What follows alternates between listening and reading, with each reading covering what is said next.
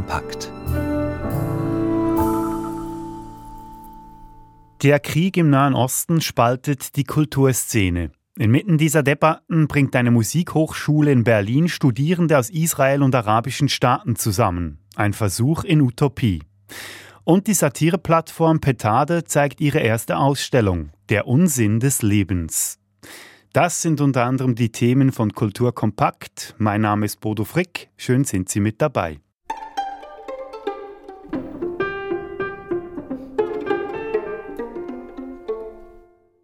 Dafür oder dagegen. Ein drittes gibt es nicht. So scheint im Kulturbetrieb gerade die Debattenkultur abzulaufen über den Krieg in Nahost. Nicht so in der Barenbäum Said Akademie in Berlin. Das ist eine Musikhochschule, wo unter anderem Studierende aus Israel und arabischen Staaten zusammen Musik machen. Es ist ein Versuch in Utopie, sagt die Leiterin Regula Rapp. Hanna Krug hat die Schule besucht und nachgefragt, wie geht es den jungen Musikerinnen und Musikern seit der erneuten Eskalation in Nahost? Bröckelt der Zusammenhalt?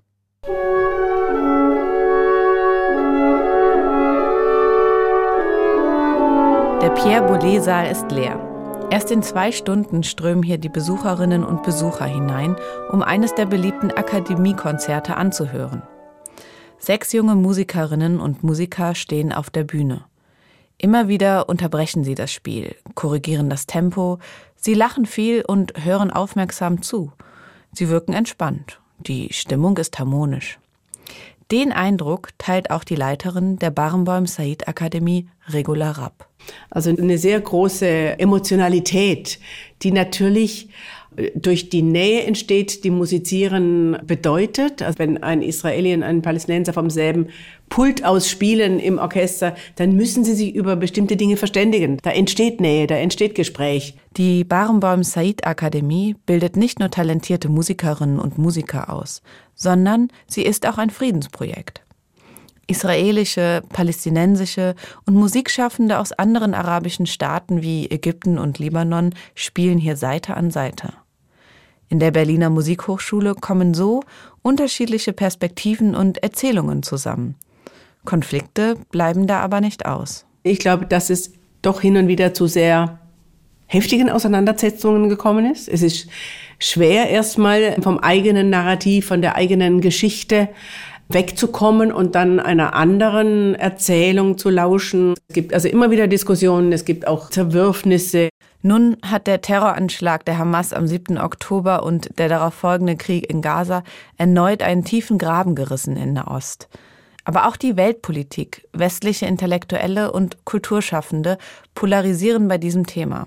Welche Spuren hinterlässt nun die erneute Eskalation bei den Studierenden der Barenbäum Said Akademie? Seit dem 7. Oktober und dem anschließenden verheerenden Krieg ist es so, dass äh, unsere Institution mit all ihren hehren Zielen und Idealen auf eine Probe gestellt ist. Das, kann man, das muss man wirklich sagen. Sagt Regula Rapp dazu. Die Leiterin hat zunächst die Anwesenheitspflicht ausgesetzt, das Angebot für psychologische Betreuung erhöht und eine Gesprächsreihe mit unterschiedlichen Expertinnen und Experten eingeführt. Im Dezember musizierten die jungen Leute wieder regelmäßig zusammen. Ich denke und habe das auch von einem Studenten gehört, es ist auch so eine Art Abwechslung, willkommene Herausforderung, etwas anderes zu tun. Und eine Sache hat die Leiterin Regula Rapp dann doch zum Staunen gebracht. Bei den Neuwahlen der Studienvertretung beteiligten sich 86 Prozent. Ich habe sowas als Rektorin noch nie erlebt. Normalerweise hat man so eine Wahlbeteiligung zwischen 30 und 40 Prozent, weil Musikstudenten sind doch nicht politisch und es interessiert sie nicht. Aber 86 Prozent, das finde ich einfach unfassbar. Man kann wohl sagen, dass zumindest dort, trotz Krieg und scheinbar unüberbrückbaren Konflikten in Nahost, das demokratische Bewusstsein gestärkt wurde.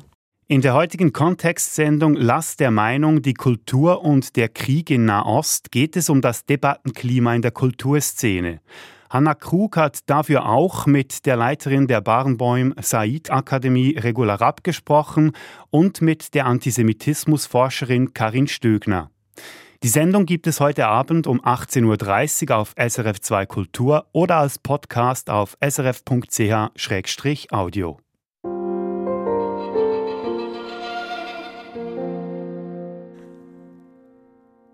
Vor rund drei Jahren übernahm eine Gruppe von Investoren den Nebelspalter, ein Schweizer Blatt und eines der ältesten Satiremagazine der Welt.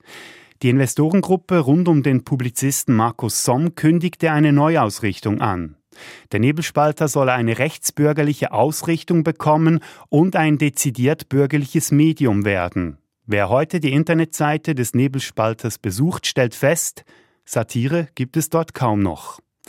So nicht, sagte eine Gruppe von Satirikerinnen und Satirikern und rief kurzerhand die unabhängige Satireplattform Petade ins Leben. Das ist anderthalb Jahre her.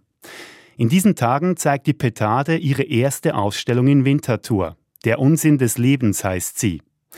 Zeit für eine Bestandesaufnahme und die macht Gisela Feutz für uns.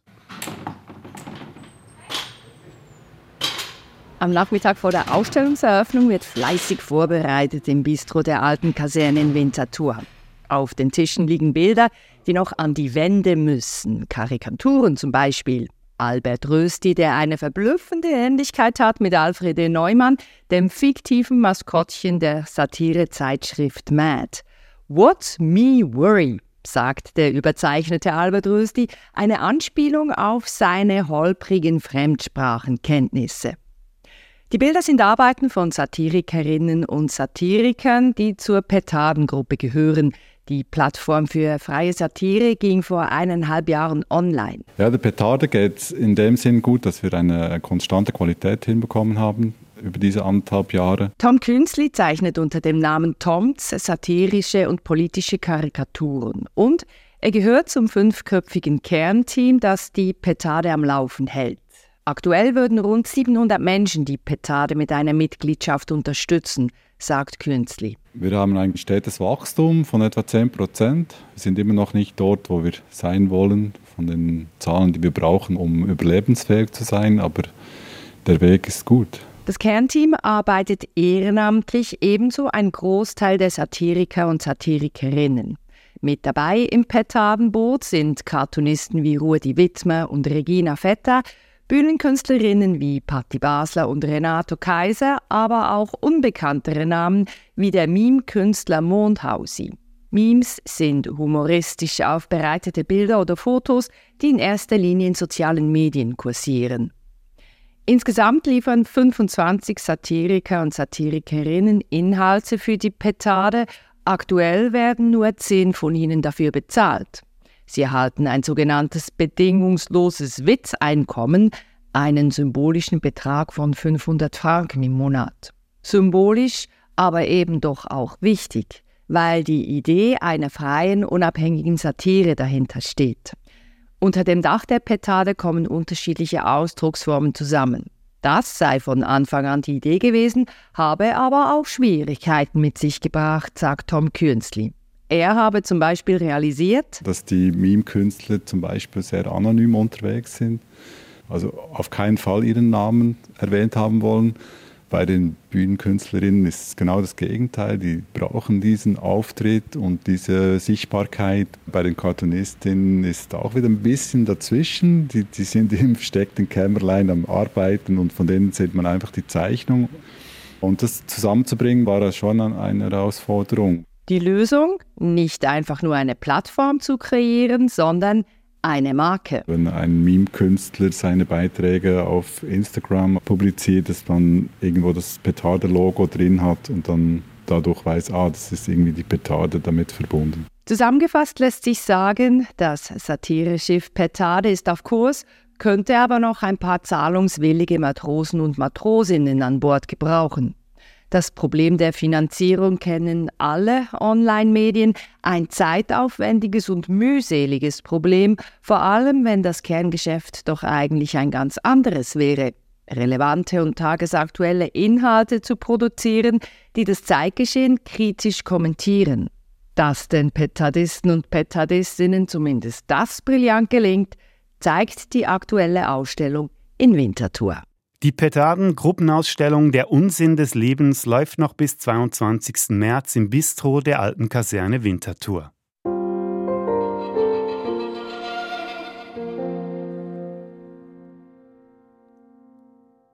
Das Interesse an Geisteswissenschaften nimmt ab.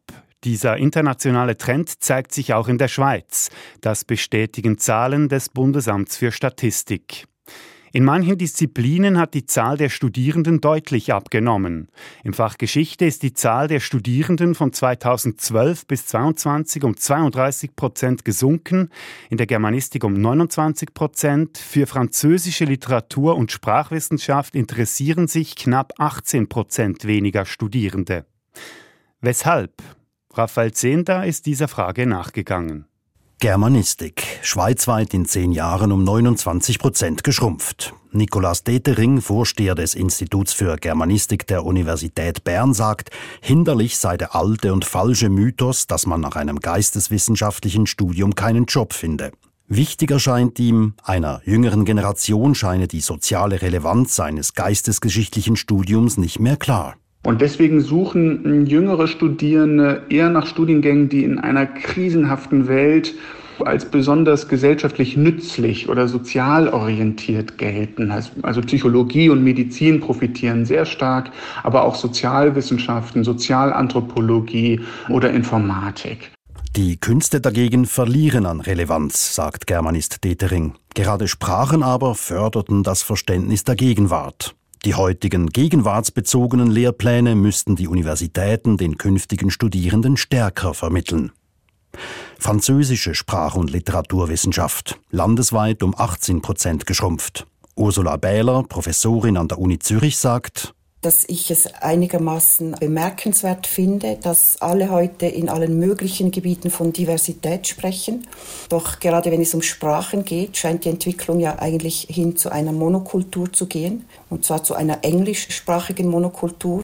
Sprache diene aber nicht bloß zum Übermitteln von Informationen, sondern sie ermögliche uns, uns die Welt anzueignen. Das müsse man deutlicher betonen. Vielsprachigkeit ist nicht ein Nice to have. Vielsprachigkeit ist eine Bedingung dafür, dass wir die anderen in ihrer je eigenen Weltsicht verstehen. Genau dafür ist auch die Landessprache Französisch gefragt. Thomas Hunkeler, Professor an der Uni Freiburg, sagt, einfache Erklärungen für den Einbruch der Zahl der Französischstudierenden gebe es nicht. Geschichte, Deutsch, Französisch hätten die Jungen ja schon im Gymnasium gehabt. Vor dem Übertritt an die Uni denken sie, jetzt möchte ich mal was Neues machen. Und dann interessieren sie sich für andere Fächer, für Psychologie, aber eben auch für andere Geisteswissenschaften, Filmwissenschaften, Kulturwissenschaften, Anthropologie, Soziologie, lauter Fächer, die sie eben im Gymnasium noch nicht hatten. Dazu kommt, Französisch hat an Bedeutung eingebüßt. Auch das Interesse an der Westschweiz schwinde, sagt Dunkeler. Schwierig für die Verständigung im Land. Junge Leute sind pragmatisch, die lassen sich nicht so sehr von staatspolitischen Ideen leiten und die wechseln dann halt ins Englische. Die Universitäten reagieren und richten die Studiengänge praktischer aus. Beim Französischstudium geht es heute auch um Antisemitismus und Postkolonialismus, um literarisches Übersetzen und ums Verlagswesen. Geschichte. Rückgang um 21 Prozent. Warum? Zum einen, sagt Sascha Zahler, Präsident der Schweizerischen Gesellschaft für Geschichte, weil die Universitäten kaum für die Geisteswissenschaften werben. Dem kontrastiert die Tatsache, dass in den Bereich der MINT-Fächer eine massive Förderung gibt, also auch durch den Bund. Also es gibt MINT-Förderung bei den Mädchen. Die ETH ist ja sehr aktiv in diesem Bereich. Und? Generell fehlt bei den Geisteswissenschaften manchmal das Selbstbewusstsein und den Willen, die starke Qualitäten, die diese Fächer haben, auch auszuspielen. Um den Jungen den Wert des Fachs zu vermitteln, hat die Gesellschaft für Geschichte eine Website aufgeschaltet, geschichtestudieren.ch. Sie bündelt Informationen, was bringt ein Geschichtsstudium. Die Website finde viel Beachtung, sagt Sascha Zala. Auch er kämpft gegen die Legende, nach einem geisteswissenschaftlichen Studium finde man kaum einen Job. SRF 2 Kultur Frierend sitzen sie am Weihnachtsabend vor dem kalten Ofen. Der arme Dichter Rodolfo und sein befreundeter Maler Marcello. So beginnt die Oper La Bohème von Giacomo Puccini. Uraufgeführt wurde sie 1896. Genau 100 Jahre später waren die gleichen Themen immer noch brandaktuell. Die Handlung blieb, die Musik wurde neu komponiert, aus Rodolfo wurde Roger, aus Marcello wurde Mark und aus La Bohème das Musical Rent. 1996 feierte es seine Premiere in New York und wurde zu einem Broadway-Hit. Seit letztem Samstag spielt das Theater St. Gallen eine deutsche Fassung des Musicals.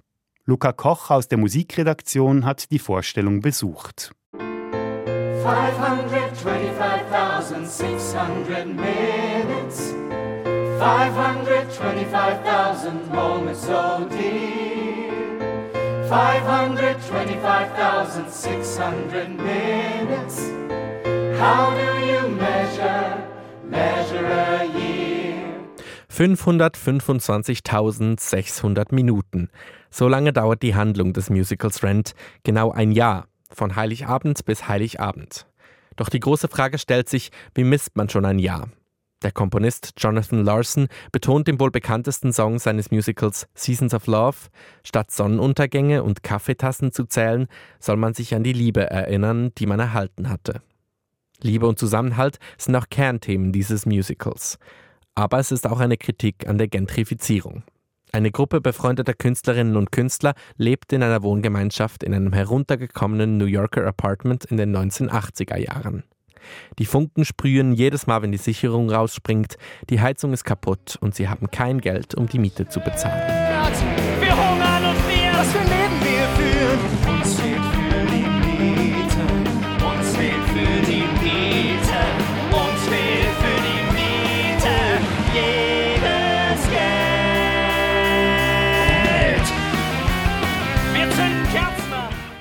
Trotz Armut, Drogenkonsum und Krankheit suchen die Charaktere in Rent nach einem Leben in Würde, da vier der Hauptprotagonisten HIV-positiv sind. So verliert die Künstlergruppe ihren Freund und Drag Queen Angel an die Krankheit.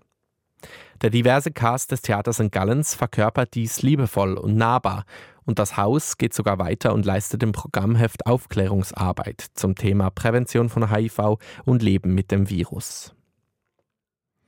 Gesanglich brillieren die Sängerinnen und Sänger mit virtuosen Passagen, makellosen Harmonien in den Pop-Rock-Songs von Jonathan Larson. Besonders Carrie Jean in der Rolle der lesbischen Anwältin Joanne Jefferson besticht durch ihren warmen, hellen Stimmklang, ihre große stimmliche Bandbreite und Präzision.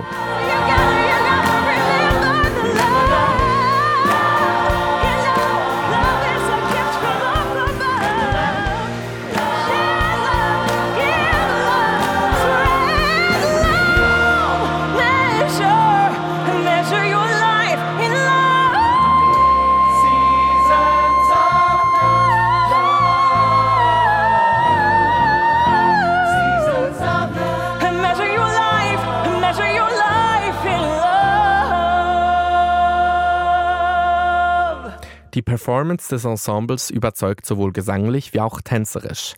Leider wirkten die Stimmen auf der Bühne manchmal etwas einsam, da sie zu wenig in den Sound der Liveband eingebettet wurden. Die Band hätte präsenter und lauter sein können im Mix.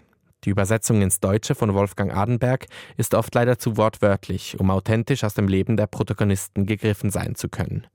So richtig übergesprungen ist der Funke erst in der zweiten Hälfte, als das Ensemble den Song Seasons of Love in Englisch anstimmte. Das Musical Rent läuft noch bis 8. Juni am Theater St. Gallen. Und damit sind wir am Ende angekommen der heutigen Sendung. Mein Name ist Bodo Frick und ich bedanke mich fürs Zuhören. Kultur kompakt.